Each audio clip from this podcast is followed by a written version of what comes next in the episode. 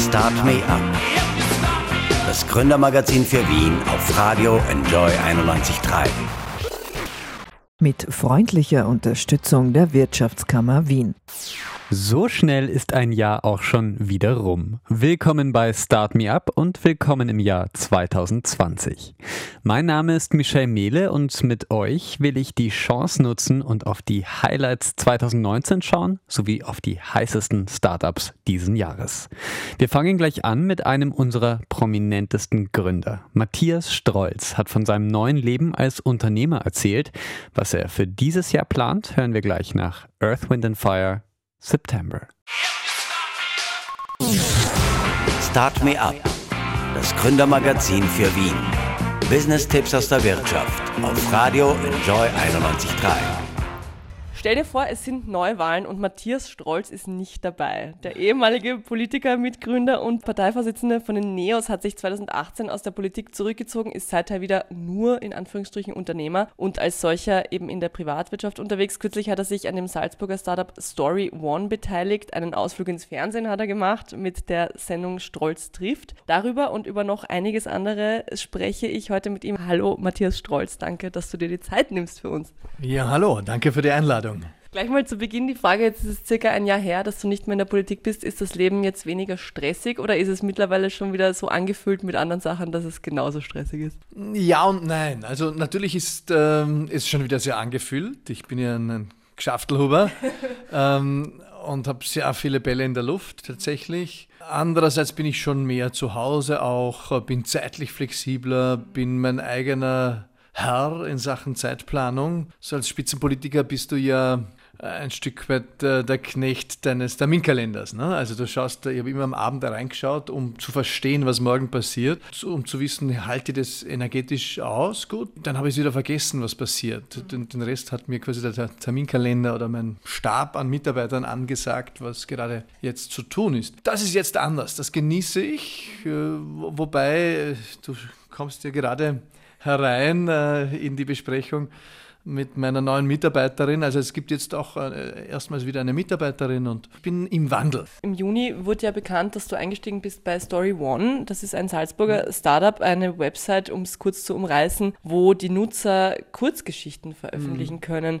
die dann später, wenn sie es wollen, auch in ein Buch zusammengefasst werden. Wie kam es, dass du da eingestiegen bist? Nein, so als ich im Mai verkündet habe, Mai 2018, ich werde übergeben in zwei Schritten, also Ende Juni dann äh, die Partei, Ende September die Führung im Parlament. Da kamen dann hunderte Menschen auf mich zu, die gesagt haben, jetzt will ich ihn treffen, jetzt hat er wieder Zeit. Ich habe sehr viele Leute getroffen, weil mich auch alles interessiert. Das ist eine große, ein großes Geschenk, äh, auch eine große Last. Puh, ja, da, da, fliegt dir der Schädel weg am Abend, ne? wenn du so acht Termine hattest und jeder hat eine Idee für dich, will aber auch was von dir bei den Startups habe ich gesagt, ich kann äh, nicht überall mitmachen, wo es mich interessiert. Äh, war dann am Anfang noch bei zwei, drei auch in einer Art Senior Advisory Logik drin. Und bei Story.one war ich von Anfang an Sparring-Partner. Das hat sich nämlich gut getroffen, weil die zwei Gründer, der eine ist äh, Medienexperte, hat Puls TV mitgegründet, äh, Antenne Bayern und so weiter. Also das ist der Martin Blank. Der andere, der Hannes Steiner, ist einer der besten Verleger, über Jahre der beste Verleger in Österreich mit Ecowin Verlag, den er dann verkauft hat an Red Bull Media House auch.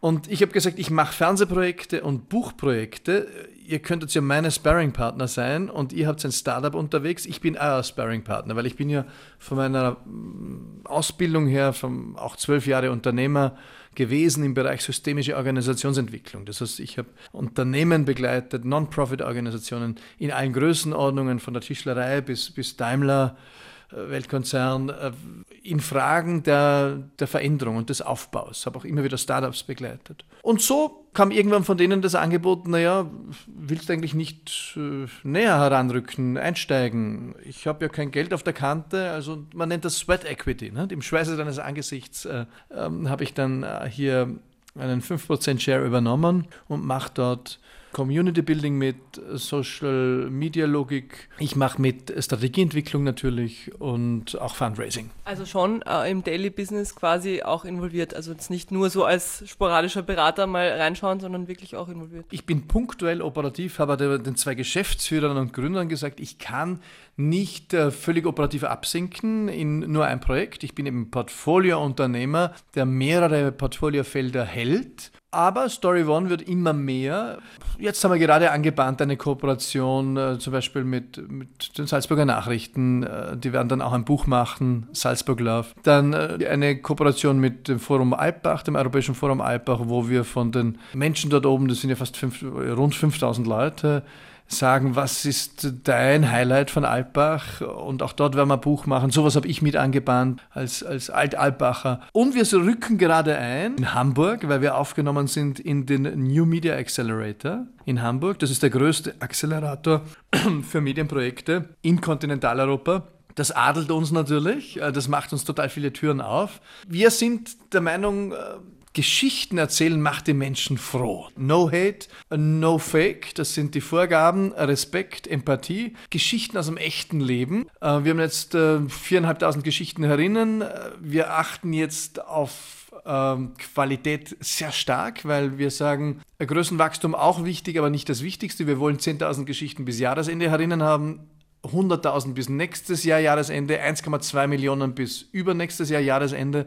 Aber noch wichtig ist uns Qualität. Die ersten 5000 User, Userinnen sind die Kulturträger, Taktgeberinnen. Die sind quasi handverlesen, das ist uns wichtig. Wir kuratieren auch alles händisch im Moment. Wir könnten natürlich voll auf Größenwachstum gehen. Die Vernetzung haben wir mittlerweile, weil also in diesem New Media Accelerator ist auch die Deutsche Presseagentur drin, Springer Verlag und andere. Wenn die anpressen würden und wir sagen, wir machen eine Challenge, die beste Mauerfallgeschichte in Deutschland anlässlich des Jubiläums, dann werden wir überflutet geflutet. Das können wir gar nicht äh, handeln. Deswegen müssen wir jetzt investieren auch in, in Technik, in einen Algorithmus, äh, auch in die, in die künstliche Intelligenz für die Kuratierung, aber Step by Step. Also wir haben die Ambition, dass wir in den nächsten zehn Jahren die Anzahl der lebenden Autorinnen und Autoren auf diesem Planeten verdoppeln. Bei uns kannst du ab zwölf Einseitergeschichten, One-Pager, kannst du mit Drag and Drop auch ein Buch draus machen. Du bekommst eine ISBN-Nummer, du bist also weltweit gelistet. Äh, innerhalb von einer Woche kannst du Autor, Autorin sein. Niemand mehr muss äh, seinen Keller leer räumen, weil er halt die ersten 500 auf Halde bestellt und dann 20 ja. Stück zu Weihnachten seiner Verwandtschaft schenkt, die anderen modern vor sich hin. Bei uns wird nur nach Bedarf produziert. Ja. Das entscheidet der Autor. Du hast äh, generell eben viel Erfahrung als Unternehmer, als Unternehmensberater und jetzt auch die Erfahrung aus der Politik. Kann man mhm. beides miteinander vergleichen? Kann man eine Partei mit einem Startup vergleichen? Kann man eine Partei so führen, wie man ein Startup führt vielleicht? Beide Sphären können voneinander viel lernen, da bin ich mir sicher. Es gibt Gemeinsamkeiten, es gibt Unterschiede. So wie es einen Unterschied gibt zwischen einem Dienstleistungsunternehmen und einem Industriebetrieb oder einem Baukonzern oder so. Ja? Das sind verschiedene Welten. Und natürlich war Neos in den ersten Jahren ein Startup das war meine Aufgabe, meine, meine Berufung war, so habe ich es auch empfunden. Ich finde, Österreich braucht eine neue politische Kraft der Mitte, der Vernunft, weil eben sieben Jahrzehnte rot-schwarzes Machtkartell, dem wir viel zu verdanken haben, zu Ende sind. Das heißt, Österreich wird sich neu erfinden müssen in diesen Jahren, das spüren wir, wir sind mittendrin. Und damit diese Neuerfindung machtmechanisch auch funktionieren kann, braucht es eine neue Kraft. Das war die große Aufgabe. Und natürlich waren das die ersten Jahre, war ich Start-up-Unternehmer, aber politischer Start-up-Unternehmer, Political Entrepreneurship. Also einer meiner Mitstreiter, der Josef Lensch, der hat dann darüber auch ein Buch geschrieben. Ich habe dann auch meine Doktorarbeit ja früher schon geschrieben, Anfang der Nullerjahre, über die Frage, kann das äh, Veränderungskonzept der systemischen Organisationsentwicklung auch angewandt werden auf die Politik? Und dort habe ich herausgefunden, es gibt Unterschiede. Zum Beispiel, ein Unternehmen hat keinen Wahltag. Der Point of Sale findet jeden Tag statt. Jetzt stell dir mal vor, sag mal Otterkringer, Bier hätte nur einmal in fünf Jahren Point of Sale. Das würde im Unternehmen alles verändern. Das ist so eine brachiale Intervention, das muss man auch verstehen. Das heißt, wenn eine Neuwahl anbricht zum Beispiel, dann sind alle Projekte, die unterwegs sind, in der Sekunde gestoppt, weil sie prioritär hinter das neue Top 1 Prio-Ziel wandern, nämlich Wahltag. Das hat sich durch die Mediendemokratie ein bisschen verändert, weil der Point of Sale für Parteien jeden Tag simuliert wird. Also die Politikwissenschaft spricht von Horse Race Politics, also Pferderinnen-Simulation. Ja, wer hat die Nase vorn? Und deswegen ist permanenter Wahlkampf eigentlich. Ja? Also das hatten, der Kreisge hatte das noch nicht. Ne? Der musste sich nicht mit täglichen Umfragen herumschlagen. Social Media haben in der Politik viel verändert. Da können aber beide viel voneinander lernen, weil natürlich mittlerweile Unternehmen Konzepte aus der Politik äh, für sich äh, verwenden und umgekehrt verwendet die Politik Konzepte von Unternehmen. Also es verschwimmt und trotzdem sind es zwei getrennte Sphären, aber vielfach voneinander miteinander verbunden und ich würde jederzeit glauben, dass wenn ein Grundverständnis da ist für die jeweils andere Welt, ein, ein Manager zum Beispiel aus der Politik auch in einer Privatwirtschaft funktionieren kann und umgekehrt auch, aber eben nicht immer. Zum Thema Gründen oder eben auch ja, managen mhm. oder eben auch auf die Beine stellen, Startups gründen. Was muss man denn, was muss man mitbringen, um das zu können? Gibt es manche Leute, die einfach diesen Unternehmergeist haben und andere haben ihn nicht oder kann man ihn lernen? Man kann ihn lernen, aber ein Stück weit ist es natürlich eine Frage der Prädisposition, der Prägung, Gene, was auch immer. Aber ich bin jetzt auch aus einem Elternhaus, wo das Unternehmerische nicht ganz so zu Hause war, nicht, nicht klassisch. Ich bin ein Bergbauer, ein Bub, mein Vater war. Ja, gut, wobei ja Bauern schon auch ein bisschen eine Art von, von Unternehmer sind, oder? Ich meine, die führen ja auch den Hof. Ja, Landwirte schon, ist ja auch eine Wirtschaft, Landwirtschaft.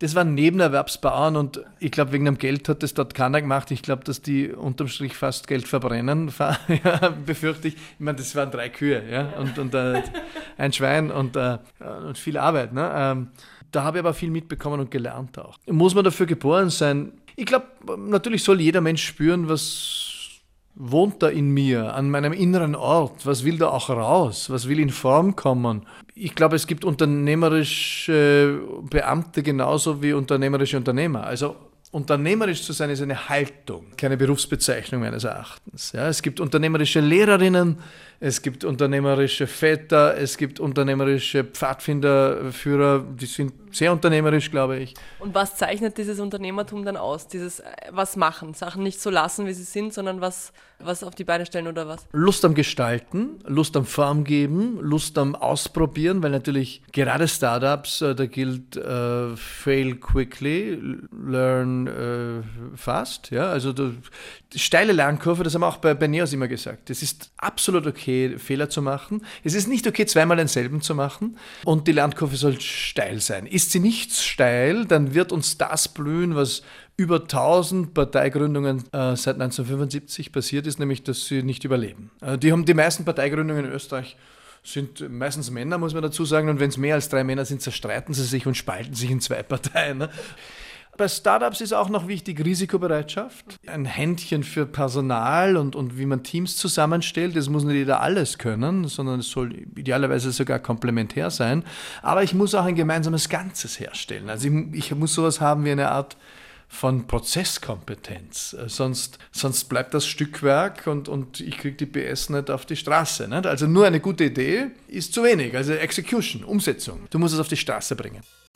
Start me up das Gründermagazin der FH Wien der WKW.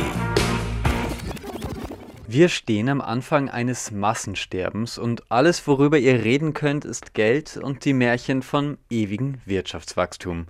Anfang September, da nimmt die 16-jährige Klimaaktivistin Greta Thunberg die Politik voll Wut in Verantwortung. Der Klimawandel ist da, unser Verhalten ändert sich aber nur langsam. Was wird schon getan? In Start Me Up stellen sich heute vier Gründerinnen vor, die die Welt ein Stück besser machen wollen. Es geht um nachhaltiges Gewand, kühlere Städte und unser Essen. Willkommen bei Start Me Up. Mein Name ist Michel Mehle. Begrüßen darf ich die Gründerinnen von Vienna Textile Lab, Green City und Unverschwendet. Hallo. Hallo. Hi. Ja, 2019 war wieder einer der heißesten Sommer der Messgeschichte. Wenn man sich die wärmsten Sommer Österreichs ansieht, dann sind die fast alle seit dem Jahr 2000. Florian Kraus von Greenpass, selbst wenn man alle Hochöfen plötzlich abschaltet, wird man den Klimawandel nicht ganz aufhalten können. Was muss man also tun? Man muss ganz ehrlich sein, den Klimawandel werden wir ähm, vor allem mit Begrünung in der Stadt äh, leider nicht aufhalten werden.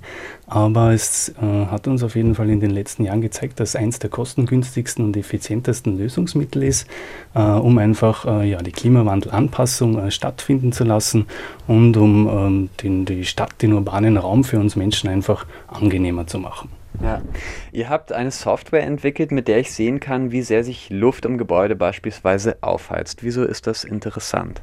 Vor allem, weil es einfach immer heißer wird im urbanen Raum. Also gerade die äh, urbane Hitzeinseln, äh, Regenwassermanagement, Starkregenereignisse, Überschwemmungen, das nimmt ja alles zu.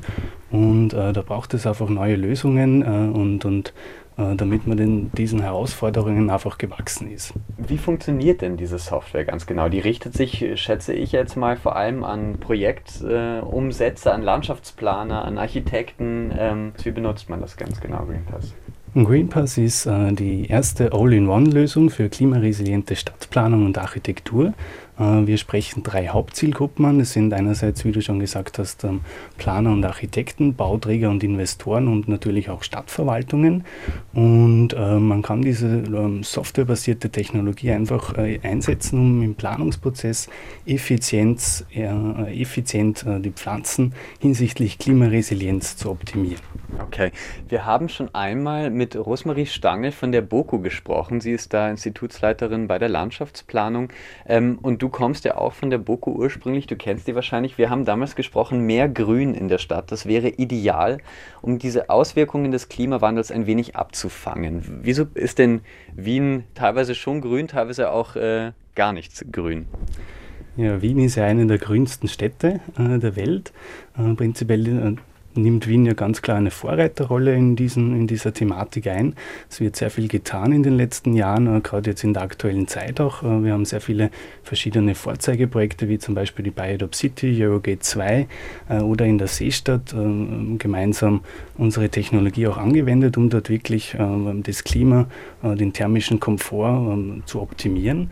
Und ähm, Wieso ist das bisher nur vielleicht ein bisschen schleppend äh, passiert? Ähm, es braucht natürlich auch immer bis Innovationen, sofern man das sagen kann. Äh, grün, mittlerweile wird es wieder zur Innovation, bis die einfach wirklich flächendeckender eingesetzt werden. Es gibt natürlich viele Hemmnisse, ähm, die da äh, mit ins Spiel kommen, Pflegekosten, ähm, Scheu vor, vor ähm, ja, ähm, einfach Problematiken und, und ähm, da gilt es einfach nur anzusetzen, das Bewusstsein noch zu schärfen und aufzuzeigen, dass es eigentlich äh, technisch funktionsvolle ähm, ähm, Lösungen gibt, die man aber wirklich schon in der Praxis anwenden kann.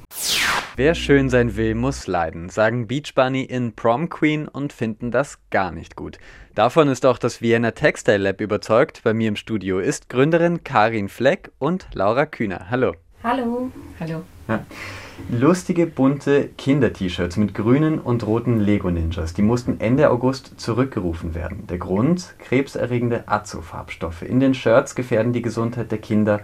Ja, über giftige Chemikalien in unserer Kleidung, da liest man immer wieder. Wieso ist das so schwer in den Griff zu bekommen? Also zum einen, man findet das erst sehr langsam heraus, also welche Farbstoffe wirklich äh, schlechte Eigenschaften haben. Das Ganze hat eigentlich begonnen, also ungefähr 2011 ein, als Greenpeace den Report rausgebracht hat, schmutzige Wäsche.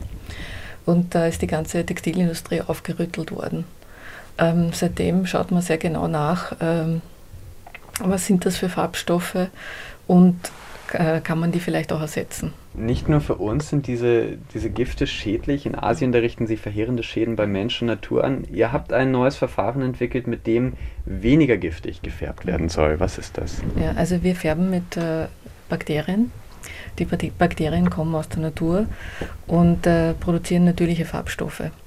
Das ist quasi ein bisschen back to the äh, Basics, ja, also von früher. Früher hat man mit Pflanzenfarben und, und äh, äh, tierischen Farben gefärbt und das ist eigentlich so ein Revival des Ganzen. Ähm, der, der, Grund dahinter ist einfach, dass man biologische Herstellungsprozesse hinter dem Farbstoff hat und nicht aus dem Rohöl oder aus petrochemischen Produkten quasi äh, Farbstoffe erzeugt, die nicht natürlich sind. Äh, die sind auch leichter verträglich, ähm, die sind auch leichter abbaubar in der Natur und äh, deswegen denken wir, ist das eine gute Alternative zu synthetischen Farbstoffen. Ja. Ich frage jetzt mal, ähm, Bakterien im Abwasser, kann das nicht auch gefährlich sein? Also ab, man sollte ins Abwasser überhaupt nichts reinlassen, also das nicht da sein sollte. Also prinzipiell geht es darum, wenn man mit äh, Technologie arbeitet, ob das jetzt mit Chemikalien ist oder mit äh, biologischen, Substanz, äh, biologischen Materialien, dann müssen die dementsprechend entsorgt werden. Dafür gibt es Vorschriften, mhm. besonders auch in Europa. Äh, dass das in manchen Ländern nicht so ist, äh, das ist leider tragisch. Und auch wenn man mit nachhaltigen Stoffen arbeitet, muss man trotzdem Abwasser reinigen. Dass es vielleicht leichter ist und dass vielleicht, wenn etwas passiert, dann die Umwelt weniger geschädigt wird, ja, mhm. das ist schon klar. Aber es, es befreit Firmen nicht davon, dass sie Abwasserreinigung betreiben. Ja. Also das Vienna Textile Lab färbt sozusagen mit Bakterien. Ähm, mit wem arbeitet ihr da schon zusammen? Gibt es schon große Modeketten, die quasi euer Verfahren, äh, eure, die Kleidung dann bei euch färben lassen? Äh, leider noch nicht, aber wir haben auch schon sehr große Modefirmen auch kennengelernt, was total spannend war. Wir waren im Fashion for Good Accelerator in Amsterdam, der uns den größten Textilerzeuger von Indien äh, ähm, bekannt gemacht hat. Das ist zum Beispiel Arvind. Wir haben mit den großen Fashion-Konglomeraten gesprochen. Man lernt sehr viel. Das sind aber eigentlich momentan nicht unsere Kunden. Unsere Kunden sind eher zum Beispiel Designer, die mit uns äh, Kooperation eingehen wollen und unsere Farben verwenden wollen und etwas Neues gestalten wollen, aber auch Färbehäuser oder auch äh, Faserhersteller und Textilienhersteller, die, äh, die einfach nachhaltigere Fasern erzeugen möchten. Ja. Äh, zum Beispiel, wenn man jetzt Bio-Baumwolle hat ja, und dann einen synthetischen Farbstoff draufklebt, dann äh, ist womöglich diese Bio-Baumwolle nicht so abbaubar wie zum Beispiel mit natürlichen Produkten. Hm. Ähm, was wir auch haben als Kunden sind, ist die chemische Industrie. Das klingt jetzt ein bisschen seltsam, aber auch die, die, die eigentlich die Farbstoffe her, herstellen, möchten auch alternative Farbstoffe anbieten. Um unser Essen geht es jetzt aber eher um das, das produziert wird und dann wieder weggeworfen. Das betrifft ein Drittel aller weltweit produzierten Lebensmittel. Die landen nämlich nicht in unseren Mägen, sondern im Müll. Zum Vergleich, Wien wirft im Jahr so viel weg, um ganz Kärnten zu ernähren. Einiges davon sollte gerettet werden, sagt Cornelia Diesenreiter vom Unternehmen Unverschwendet. Heute ist sie bei uns in Start Me Up. Hallo, Cornelia. Wunderschönen guten Morgen. Wir kennen das alle. Beim Brokkoli, da schneiden wir den Strunk weg. Der landet nicht immer im Kompost. Muss der gerettet werden? Es ist schon sehr schade um den Strunk, weil ich glaube, die wenigsten Menschen wissen, dass man den toll als Suppe auskochen kann oder wenn man sich fein schneidet, der genauso gut ist eigentlich wie die Sprossen vorne drauf. Ähm, aber prinzipiell geht es uns darum, ähm, Obst und Gemüse aus der Landwirtschaft zu retten, weil einfach Bauern und Bäuerinnen ähm, gezwungen sind, oftmals überzuproduzieren, um für den Supermarkt oder andere Abnehmer eine gewisse Menge zu einem bestimmten Zeitpunkt in einer gewissen Farbe und Größe abliefern zu können. Und der Bauer muss dann einfach sehr viel anbauen, weil er möglichen Frost oder Befall oder ähnliches ausgleichen muss. Und wenn er dann aber ein gutes Jahr hat, dann hat er 120 bis 160 Prozent und das ist dann nicht nur er, sondern alle in der Region. Und dadurch kommt es zum kurzfristigen Marktversagen und es werden tonnenweise bestes Obst und Gemüse in Österreich weggeworfen. Ja. Es krankt im System sozusagen schon, das äh, sprichst du gleich schon an. Ihr wollt das ein wenig ausgleichen mit unverschwendet. Was macht ihr da? Genau, also wir haben im ersten Schritt begonnen, dieses Obst und Gemüse zu retten und äh, zu Feinkost zu verarbeiten. Sprich Marmelade, Chutney, Sirup, also wie es eigentlich die Oma schon gemacht hat, die Früchte aus dem Sommer retten und einzukochen, damit man länger was davon hat. Es ist nur so, dass wir mittlerweile ähm, letztes Jahr allein aus dem Großraum Wien über eine Million Kilo angeboten bekommen haben. Davon konnten wir nur 50.000 verarbeiten und wir haben jetzt auch äh, gemerkt, die Feinkost äh, wird das Problem nicht lösen können. Deswegen versuchen wir in einem nächsten Schritt, das frische Obst und Gemüse aus der Landwirtschaft direkt an Gastronomie und Großküchen zu vermitteln, mhm.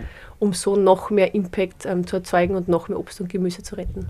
Den werden die dafür bezahlen, beziehungsweise wird es dann äh, sehr reduziert sein? Umgehen sie dann sozusagen Großhändler? Wie, wie, wie sieht das vielleicht aus? Also als ökosoziales Unternehmen ist es sehr wichtig, dass die Bauern und Bäuerinnen einen fairen Preis bekommen für ihr Obst und Gemüse. Es sollte niemand ähm, Umsatz generieren können und äh, die bleiben dann drauf sitzen.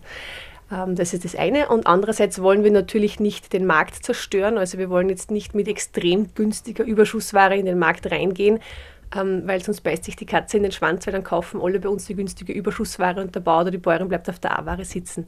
Das heißt, die Komplexität der Thematik ist äh, unglaublich groß. Deswegen muss man sich sehr langsam herantasten. Deswegen werden wir versuchen, vor allem im ersten Schritt mit Großkantinen zusammenzuarbeiten, die jetzt die Tomaten zum Beispiel aus den Niederlanden oder aus Spanien bestellen, um zu schauen, wie kann man das durch österreichische Überschussware ausgleichen. Ähm, gerade im Onlinehandel, da wird auch viel weggeworfen. Etwa wenn ich Schuhe bestelle und dann doch zurückschicke, dann werden die äh, oft dann von diesen Großhändlern ähm, entsorgt, weil das günstiger ist. Verfolgst du das?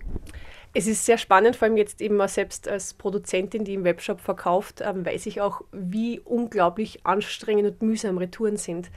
Also es ist hauptsächlich eine Personalfrage, du brauchst dann jemanden, der da steht, das auspackt, äh, umpackt und Personal ist das teuerste bei uns und da ist die Ware, die darin verpackt ist, oftmals günstiger. Also vor allem bei Amazon kennt man das billige Schuhe oder ähnliches. Da möchte man es zurückgeben und dann wird einem gleich gesagt, bitte behalt's und mach was auch immer damit. Ähm, Hauptsache, wir müssen uns nicht mehr darum kümmern und das ist leider die Problematik, dass das, was, wenn das, was bewegt wird, günstiger ist als die Personalkraft, die man dafür braucht, ähm, dann ist einfach ein strukturelles Problem vorhanden, das unlösbar ist in Europa. Start Me Up, das Gründermagazin für Wien. Business-Tipps aus der Wirtschaft auf Radio Enjoy 91.3. Die härtesten Hikes der USA, die geheimsten Strände Asiens, die digitalsten Städte der Welt. Deine außergewöhnlichen Ziele unterstützt von einem Guide. Das ist TourRaider. 42 Millionen Euro an Investitionen hat das Startup 2018 eingesammelt, mehr als jedes andere in Österreich. Wir sprechen heute mit CEO und Gründer Travis Pittman. Los geht der Roadtrip im Gepäck Lil Nas X und Old Town Road. We've been down the Old Town Road to meet Travis Pittman in his office at the Kärntner right next to the Vienna State Opera. Hi, Travis. Hi, how are you doing? Yeah, yeah multi-day tours, a tour guide, food and accommodation, all included. Tourada is about to become the world's best-known platform for multi-day tours. You address um, millennials when promoting your business, people in the 20s, 30s, but isn't this style of traveling something for their parents a bit? It's actually both, yeah. yeah. So it's not just uh, millennials. I think the the marketing we do probably looks a little bit more millennial focused, uh, but uh, the fastest growing segment for us is actually the 50 plus. Uh, and it really, uh, there's tons of great products out there. These people have time, they have money, uh, and they like to travel. Um, so, yeah, we definitely uh, are not forgetting the, the, others out there, but no, it's, it's becoming a bit more of a focus even because in the US market, for example, there's a lot of baby boomers out there and they want to travel, they want to see the world, they want to tick off bucket lists. And, and so we're, you know, hoping to address that market really nicely. Yeah. For many Austrians, Ibiza is, uh, has returned to the public eye. Some visitors uh, to the Spanish island um, yeah, did things they regret. Seldom a national crisis is what follows up. How do you see um, yeah, what happened here in Austria and how might this change of government and upcoming re-elections change uh, the work for Tourada? I'd say, I mean, Ibiza uh, and everything has happened. Uh, I won't really add any comments there. I think it's enough uh, people uh, talking about it and everything like that. Uh, more around what the good things about it might be for us, uh, potentially from the hiring point of view. we've had some, a lot of troubles in the last 12 months or so getting red, white, red cards, getting visas approved, just really long processes to get really great world class talent, like highly skilled talent, to come to Austria and work for us here in Vienna. Uh, so that could be something that could change if the if the uh, vote goes a different way. Uh, so that could be a positive that comes out of it for us. Okay, very interesting. Let's come to uh, your employees and the red, white, red card later on yep. to talk a little bit more about this video. After that, Austria was in the middle of a national crisis. As CEO of Turada, you survived the one or other crisis yourself, I think. Um, what did you find out for yourself? What's the best way to deal with really hard times? It depends on the situation, obviously. Uh, I think every crisis is different. Uh, I think the the key to crisis is that you're somehow prepared. Uh, I don't think you can prepare for everything, uh, but that you do think through possible worst case scenarios. Uh, I think from a, if I look at it from a, a, startup's point of view, it's funding. It's about how much money do you have in the bank, and and I think you have to always think of what happens if I don't get this funding round? What happens if I don't get this money in? How do I grow? Do I have to get rid of people? Do I have to change my product plans? And I think those are the scenarios you should try and play through as much as you can. whether it's in your own head or whether it's you know with your leadership team or your advisors or whatever it is. But I think crisis is all about how quickly can you react to some things and i think that's maybe been a little bit in the current situation here in austria is that maybe the reactions weren't fast enough you know uh, i think some, there's been some criticism around that uh, and i think if you can react quickly I think that definitely, you know, uh, makes people think that you're on the fingers on the pulse and you're actually you care about these things. Yeah.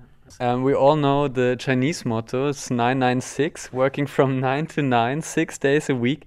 Some founders say this must be at least your attitude as a founder. Some, like US author Timothy Ferris, promote the four hour work week, which is rather different.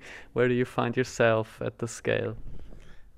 I believe there's different parts of your journey. Uh, I'd say in the early days when you're three or four people in a you know startup, you've got to be doing at least the 996 uh, if you want to get anywhere. You know, if you want to get off the ground, if you want to have a product, you want to have a business model, you want to find people to come and you know work for you. It's it's an all-encompassing lifestyle uh, to, to do that in the beginning. You can't keep that up obviously forever. Um, so yes, that's the motto in China. Uh, I'm sure there's a lot of people who go in and out uh, of those companies because of that uh, way of life. Uh, I'm a person who believes that there should be 100% commitment. There should be, if things need to be done, you should be putting in the, you know, if there needs to be a, a deadline hit, you've got to do some extra hours to do that. Uh, but of course, yes, you need downtime as well. So it is about how do you balance that? Is that going to the gym? Is it going for a mountain bike ride? You know, how do you clear your head uh, personally? And and that's up to the individuals who have to work out what's their, you know, release or time out. Is it time with friends? Um, so I think there's different stages of the company, but I think in startups in general, you have to be ready to work hard. Like you have to be ready for quite a bit of you know responsibility, being thrown in the deep end, not being spoon fed.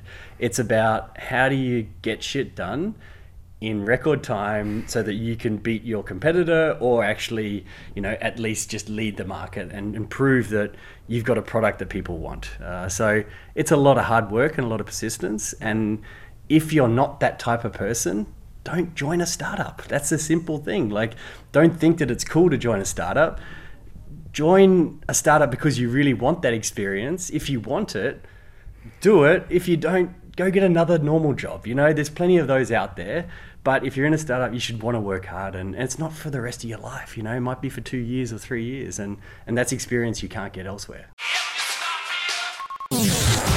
Start Me Up, das Gründermagazin für Wien. Business-Tipps aus der Wirtschaft auf Radio Enjoy 91.3. Willkommen zurück bei Start Me Up. Travis Pittman, Gründer von Tourradar, ist auch dieses Jahr ein heißer Kandidat, sagt Markus Raunig, der Chef von Austrian Startups.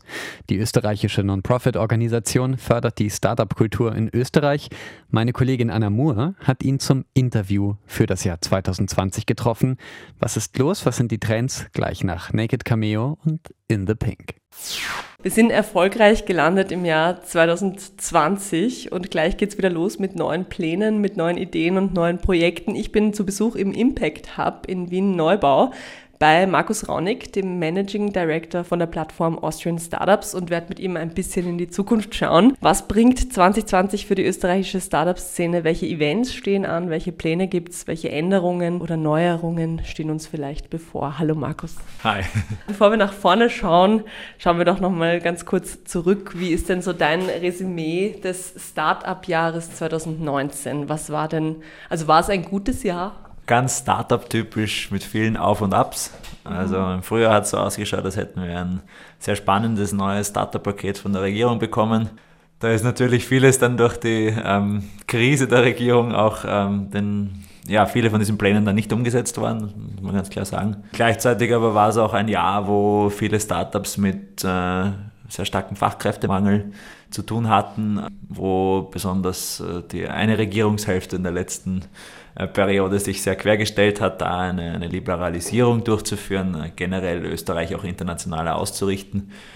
Und dementsprechend hatte diese Regierungskrise auch für die Startup-Szene potenziell positive Seiten. Das wird sich ähm, natürlich dann auch noch zeigen in den nächsten Monaten. Aber wir erwarten uns da schon Besserung auf der Ebene. Und sonst, ja, ist schon so, dass wir ein paar Champions jetzt auch einfach wieder sehen, die in Österreich in der Startup-Szene hervorkommen.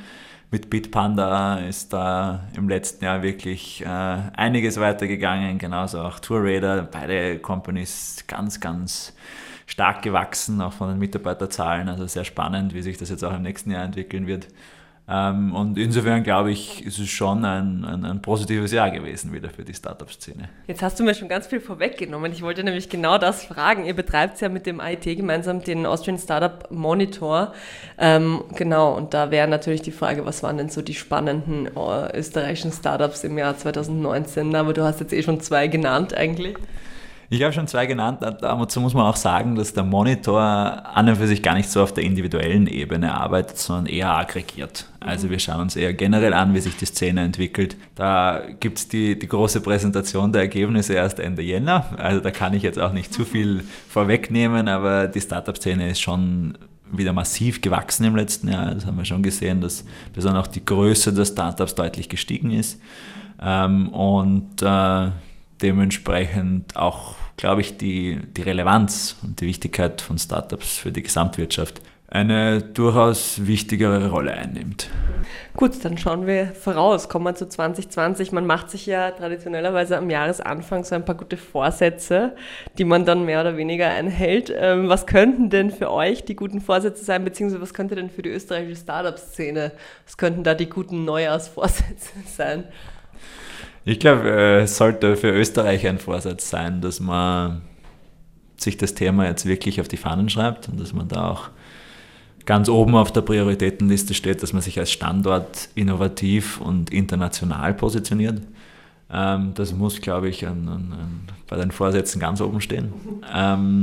Ich glaube, eine riesige Chance auch, äh, und das ist gleichzeitig ein Vorsatz, ist, dass man die Klimakrise auch als Chance wahrnimmt und dass mehr und mehr Menschen realisieren, dass sie selbst auch etwas ähm, beitragen können, nicht nur auf der persönlichen Ebene, sondern auch etwas entwickeln können, eine Lösung entwickeln können, die hier wirklich einen Impact hat. Und da muss man sagen, ist Österreich auch gar nicht so schlecht aufgestellt. Also wenn wir da in die Zukunft schauen, ähm, hat die, die neue EU-Kommission im, im Dezember angekündigt, dass sie 1000 Milliarden, also eine Billion Euro investieren wollen in Green Technologies. Österreich hat einen führenden Green Tech Cluster in der Steiermark schon mit mehr als 200 Unternehmen. Ähm, da glaube ich, wird sich viel tun und das sollte ein Vorsatz auch sein von den Startups, dass sie sich sehr stark auch in dem Bereich positionieren. Stichwort Grün, äh, neue Regierung mit den Grünen, du hast es vorher schon kurz angesprochen, die wird ja auf jeden Fall die Wirtschaft 2020 definitiv mitprägen. Was erhofft ihr euch von der neuen Politik? Ihr habt ja letztes Jahr eben schon diese quasi Agenda rausgegeben mit Empfehlungen für die Politik. Bleiben die gleich, ändern die sich, werden die jetzt mit der neuen Regierung anders? Die Empfehlungen bleiben gleich, aber hoffentlich äh, geht auch noch mal ein bisschen mehr was weiter. Ähm, wir haben schon beim letzten Jahr hatten wir zwölf von unseren 36 Empfehlungen im Regierungsprogramm. Wir hoffen, dass sich das äh, in der Form auch noch mal steigert und wir sind besonders hoffnungsvoll natürlich, wie schon am Anfang angesprochen, im Bereich der internationalen Ausrichtung von Österreich. Derzeit ist es unglaublich schwierig, Leute ins Land zu holen, auch selbst die allerbesten Experten aus der ganzen Welt. Wenn die nicht aus der EU kommen, ist es sehr, sehr schwierig für die eine Arbeitserlaubnis zu bekommen. Da dauert das in Österreich drei bis neun Monate im Durchschnitt. Ähm, und äh, das in andere Länder viel schneller. In Berlin geht es in fünf Tagen, in Frankreich hat man ein Kontingent, wo man gar nicht warten muss da müssen wir in die Gänge kommen und da erhoffe ich mir von einer weltoffeneren Regierung durchaus Besserung. Und ähm, ich glaube auch, dass wir gute Chancen haben, dass generell es leichter wird zu gründen. Also dass wir die Bürokratie ganz am Anfang hinunterfahren, weil ja, ich glaube schon in der neuen Regierungskonstellation die Kleinen und, und Jungen und Neuen auch ein bisschen ein, ein, höheres Gewicht bekommen. Stichwort EU, beziehungsweise ja jetzt dann bald nicht mehr EU. Brexit kommt ja jetzt, gehen wir mal davon aus, mit großer Sicherheit. Wo können sich denn Unternehmen oder eben Startups ähm, informieren, die jetzt geschäftlich noch verbandelt sind mit Großbritannien, die vielleicht Mitarbeiter haben in oder aus Großbritannien? Weißt du da, hast du da Tipps? Immer ein guter Ansprechpartner ist die Außenwirtschaft, wenn es um, um Exportthemen geht. Also da, die haben fast in jedem Land ein sehr gutes Netzwerk und können dabei sehr gut helfen. Man muss auch schauen, wie sich das jetzt gestaltet mit äh, dem Deal, der ausverhandelt wird äh, nach der Übergangs- oder während der Übergangsphase, die jetzt dann starten wird. Ich glaube, das kann für Europa auch eine Chance sein. Also ohne Frage, Großbritannien war schon immer auch ein ein Innovationstreiber in der EU und hat auch probiert, auf einer Policy-Ebene da in die richtige Richtung zu arbeiten und das wird uns fehlen. Ähm, gleichzeitig ähm, hat man sich daraus aber auch ein bisschen ausgeruht und verlassen und das kann jetzt schon auch ein Anreiz sein, dass man sagt, jetzt Klarheit und jetzt muss Europa halt wirklich was tun, um einfach von der Landkarte hier nicht zu verschwinden und dafür ähm, wird es notwendig sein, ganz proaktiv auch zu agieren. Ähm, auf der Online-Plattform eustartups.com habe ich eine Liste gesehen von Anfang 2019 und zwar ging es da um 10 Austrian Startups to watch in 2019. Da war zum Beispiel dabei die Go Student, da war dabei äh, Iron Mountain Interactive und so weiter. Wie sieht das denn für 2020 aus? Hast du da schon eine Idee, welche Startups in Österreich man im Auge behalten soll oder welche vielleicht kommen werden, welche groß, größer werden in 2020? Also wir sind ja da als neutrale Plattform immer ganz, ganz vorsichtig. Ich kann eine, ein Startup, das ich persönlich einfach immer sehr gern habe, ist Mimo. Ähm, das ist eine mobile ähm, Coding-Lernplattform, wo man programmieren lernen kann am Handy. Das sind sehr kleine Einheiten, das kann man auch zum Beispiel auch im Bus machen oder ähnliches. Also man muss sich jetzt äh, da nicht extra Zeit nehmen. Ähm, und die haben auch einen jugendlichen Spirit und, und, gleichzeitig aber auch schon ordentliches Wachstum. Also die haben innerhalb von einem Jahr schon eine Million User gehabt. Also da ist ordentlich was weitergegangen und von denen erwarte ich mir den nächsten Schritt. Dann glaube ich, gibt es Wachstum. Und äh, sonst wie schon angesprochen, ich glaube, von den beiden wirklichen Wachstumschampions, da könnte auch einiges passieren. Also Bitpanda und Tourradar so stark, wie es da auch im letzten Jahr an Mitarbeitern gewachsen ist, äh, könnte da einiges passieren. Die Startup-Szene geht ja auch in Wien einher mit spannenden Veranstaltungen für die bestehende Szene, auch für Newcomer. Schauen wir mal ein bisschen in den Eventkalender 2020. Was steht denn da so an? Ich habe gelesen, es wird eine neue Startup-Woche geben, Vienna Up 20 im Mai. Weißt du dazu schon was oder was sind sonst so die Events? Ja, ich weiß nicht, wie viel ich da schon äh, spoilern kann, aber ähm, prinzipiell, das wird es geben. Das ist das Ziel, dass man da auch europäisch wirklich äh, aus, aus, aus ganz Europa Leute nach Wien lockt und, und ähm, hier Kräfte bündelt. Wir werden sicher in der Woche unseren Austrian Startup Stammtisch haben, also das größte monatliche Community Meetup, was es in Österreich gibt. Ähm, auch international öffnen, da sicher auch Europa als, als Thema nehmen und uns anschauen, wie, wie kann Europa bestehen.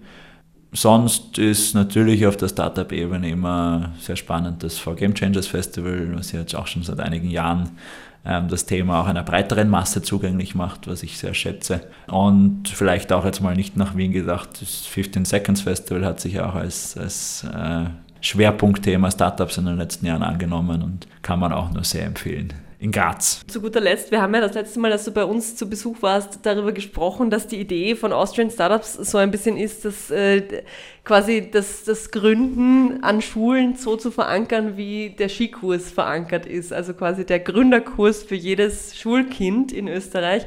Wie weit ist denn dieses Projekt? Wird das vielleicht dieses Jahr schon an den Start gehen oder wie weit seid ihr da mit dieser Idee und der Umsetzung gekommen bisher? Also ja, der Plan ist, dass dieses Jahr noch ein Pilot passieren wird.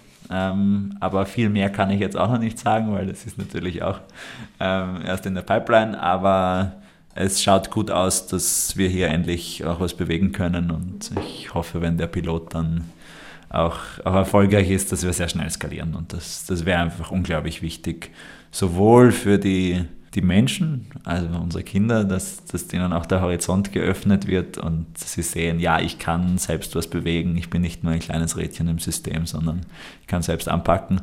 Als auch für den Arbeitsmarkt, wo einfach diese Qualitäten immer mehr gefragt werden und wo das klassische Schulsystem derzeit versagt. Und da da wollen wir anpacken. Mhm. Äh, du sagst, du kannst nicht zu viel spoilern. Ein paar Nachfragen habe ich trotzdem noch. Wird das dann, oder so wie ihr euch das denkt, wird das an den Schulen passieren oder ist das dann wirklich so, Skikursartig, dass man dann aufs Ferienlager außerhalb der Schule geht oder in die, auf die Gründerwoche? Die Idealvorstellung wäre natürlich, dass man gemeinsam wegfährt, mhm. weil das sorgt am ersten ja. natürlich auch dafür, dass man dann vielleicht nochmal am Abend beisammen sitzt und der Team Spirit auch gefördert wird. Gleichzeitig ist das finanzierungstechnisch natürlich aber auch umso schwieriger. Ähm, das heißt, da hängt es jetzt ganz stark davon ab, in, in welchem Rahmen wir auch auf, auf der Fundraising-Tour erfolgreich sind. Und das wird sich in den nächsten Wochen zeigen. Und sobald es da was zu announcen gibt, werden wir das natürlich tun. Sehr gut. Ich danke dir auf jeden Fall schon mal. Wir sind gespannt, was 2020 alles bringt. Lieber Markus, vielen Dank fürs Gespräch. Dankeschön. Start Me Up, das Gründermagazin für Wien. Business-Tipps aus der Wirtschaft auf Radio Enjoy 91.3. Es ist ein bisschen so wie eine Rockband zu gründen. Die meisten von uns träumen davon, in heimlichen Minuten sein eigenes Ding zu machen, frei zu sein, etwas wirklich Cooles zu tun. Aber dann gibt es für viele wieder 100 Gründe, es nicht zu machen und ja, damit endet die Geschichte oft. Simon Moser und Magali Caston haben es trotzdem getan. Sie haben ihre eigene Bar eröffnet. Willkommen bei Start Me Up. Ich sitze hier gerade mit beiden Gründern an der Theke und für alle, die ihre Träume noch nicht aufgegeben haben, sprechen wir heute darüber, wie es ist, sein eigenes Café aufzumachen. Hallo Simon, hallo Magali. Hallo. Hallo. Als allererstes natürlich ganz wichtig, was kann ich trinken bei euch? Also wir haben feine Biere, wie zum Beispiel Schremser Bier, hausgemachte Limonaden, hausgemachten Mate-Eistee. Ich glaube, den nehme ich. Das Café Trabant, das ist ein ganz lässiges Wohnzimmer außerhalb Wiens Umlaufbahn, dem Gürtel und so ein bisschen ein Hybrid aus Café und Bar. Es gibt ausgefallene Drinks, das haben wir schon gehört, Flammkuchen, eine schicke Bar, gemütliche Sofas. Ist das der Ort, den ihr euch eigentlich immer erträumt habt? Ja, es ist schon was ähm, sehr Persönliches. Auch jetzt irgendwie wäre es ein Lieblingslokal von mir selber auch, glaube ich das war eigentlich gar nicht so unbedingt der Plan, weil ich habe mir eher immer gedacht, das muss halt den Leuten gefallen und es muss halt so als, als Geschäft auch funktionieren und, und man muss sich nicht unbedingt an den eigenen persönlichen Wunschvorstellungen orientieren. Mhm. Und jetzt ist aber was super Persönliches worden und ein schöner Platz, wo ich jeden Tag gern hingehe und ja, ich bin gern da. Ähm, das Café Trabant, das gibt es seit fast einem Jahr. Wie seid ihr denn auf die Idee gekommen, das überhaupt zu machen? Also ich hatte schon immer so ein bisschen das im Hinterkopf, dass ich gerne mal was Eigenes machen würde. Und habe halt neben dem Studium immer viel in der Gastro gearbeitet. Ich habe allerdings nie gedacht, dass das wirklich auch mal Realität werden kann. Und ähm, eine Freundin von mir hat mir eben den Simon mal vor, also ein Jahr bevor wir gegründet haben, vorgestellt. Und der hatte eben dieselbe Idee. Und da wurde es dann wirklich auch ernst. War das so ein, ein Blind-Date in einer Bar? Oder? Na, wir sind tatsächlich auf einer Hausparty vorgestellt worden von einer gemeinsamen Freundin. Ich glaube mit dem Satz, ähm, ihr solltet mal miteinander reden, weil ihr wollt jetzt beide schon mal ein Lokal eröffnen und darum ist es auch dann gegangen auf dieser Party. Wir haben eine Party lang, glaube ich, nur über Lokale und Lokalgründung ja. philosophiert. Erstmal für alle, die das so interessiert, oh Gott, wie, wie fange ich das überhaupt an? Ja, also jetzt habe ich jemanden getroffen auf einer Party, der das auch möchte, aber dann gibt es noch Location, Konzept, Businessplan, Kredit, Behördengänge und die richtige Brauerei. Wo fängt man an? Ja, ich habe, bevor wir uns schon kennengelernt haben, haben wir angefangen, das sehr äh, formell irgendwie festzuhalten und meine Gedanken zu ordnen mit einem Businessplan und habe das auch gern geschrieben und dann haben wir halt uns kennengelernt und dann haben wir das alles sehr viel genauer noch geplant und die Details festgelegt und erst dann ist so irgendwie alles ein bisschen detaillierter und detaillierter worden, aber der Ausgangspunkt war schon einfach grobe Gedanken und drüber reden, was wir gut mhm. finden, glaube ich. Ja, so die ganzen Behördengänge und so richtig konkret wurde es ja dann erst, wo wir wirklich ein Lokal gefunden hatten. Das ist natürlich auch so eine Sache. In Wien äh, hört man immer von sehr hohen Ablösesummen. Es gibt viele Bezirke, äh, wo man das gründen könnte. Wie, wie seid ihr vorgegangen? Ja, also überhaupt generell zu der Lokalsuche kann man sagen, dass das meiste so wie Mietwohnungen auch über Willhaben gehandelt wird eigentlich. Und jeder, der ein Lokal abgeben will, aus welchem Grund auch immer, oder nicht jeder, aber die meisten stellen eine Anzeige auf Willhaben oder deren Makler stellt eine Anzeige rauf und so haben wir auch die meisten Lokale, die wir besichtigt haben, so sind wir auf das kommen. Auch dieses, das wir dann übernommen haben hier, haben wir auf Willhaben gefunden und dann ist es in dem Fall eigentlich relativ rasch gegangen. Ich glaube, von, dem ersten, von der ersten Besichtigung bis zur fixen Übernahme waren es vielleicht fünf, sechs Wochen oder so. Und in der Zwischenzeit haben wir halt über die Ablösesumme verhandelt mit ihm und alle rechtlichen Sachen und alle offenen Fragen geklärt, uns beraten lassen von der Wirtschaftskammer und so weiter. Es gibt viele Anlaufstellen und Beratungsstellen, Unternehmensberater, wo man sich informieren kann. Und es war in dem Fall unkompliziert. Wir haben aber schon ein bisschen Vorwissen gehabt von anderen Verhandlungen. Und ein Lokal zum Beispiel wollten wir woanders haben und das hat im Endeffekt dann nicht geklappt, nach langem Hin und Her. Und da haben wir schon ein bisschen Erfahrungswerte gehabt. Wir haben vorhin ein bisschen darüber gesprochen, wie ihr euch gefunden habt. Ähm, habt ihr dann gleich gewusst, cool, mit dieser Person kann ich das sicher aufmachen eines Tages? Nee, also sofort haben wir das nicht gewusst. Keine ähm, Liebe auf halt, den ersten. Wir haben halt immer gesagt, ja, wir lassen es jetzt einfach mal so laufen, wir treffen uns einfach weiterhin und reden drüber und dann schauen wir halt einfach, ob sich entwickelt oder halt nicht. Ja. So ein bisschen wie in einer Beziehung, würde ich mal sagen. Und es ist gut gelaufen. Ja. Eine Erfolgsgeschichte. Aber ja. Ja, bevor wir vielleicht in eine kurze Musikpause gehen, äh, warum kommen die Leute denn jetzt gern zu euch? Was macht das Café Trabant so unwiderstehlich? Ich würde einfach mal sagen, das Ambiente halt vor allem, es ist halt extrem gemütlich bei uns die Leute fühlen sich irgendwie immer alle sehr wohl, aber Cool. Müssten wir vielleicht die Gäste fragen. ja, stimmt eigentlich. Ein bisschen Gemütlichkeit aus der Provinz, eine Ladung schick und viel Amore. Vielleicht hat der Neue von Wanda ein Stück mit dem Café Trabant gemein. Hier sind sie mit nach Hause gehen und wir melden uns gleich zurück. Start Me Up. Das Gründermagazin der FH Wien, der WKW. Das war's für heute bei Start Me Up. Wir haben einige tolle Gründerinnen und Gründer gehört, die uns 2019 beehrt haben. 2020 geht's natürlich gleich weiter. Elias Bohun ist unser nächster Gast ab 20. Jänner. Er ist mit dem Zug von Wien bis nach Vietnam gefahren. Und er will, dass ihr das auch könnt. Traveling ist das Unternehmen, das der 19-Jährige zusammen mit seinem Vater gegründet hat. Können Zugreisen eine echte Alternative zum Flugverkehr werden? Ich bin Michel Mehle auf ein spannendes Startup-Jahr 2020 bei Start Me Up. Immer montags ab 10 Uhr. Start Me Up, das Gründermagazin für Wien auf Radio Enjoy 91.3. Jeden Montag von 10 bis 11. Alle Infos unter enjoyradio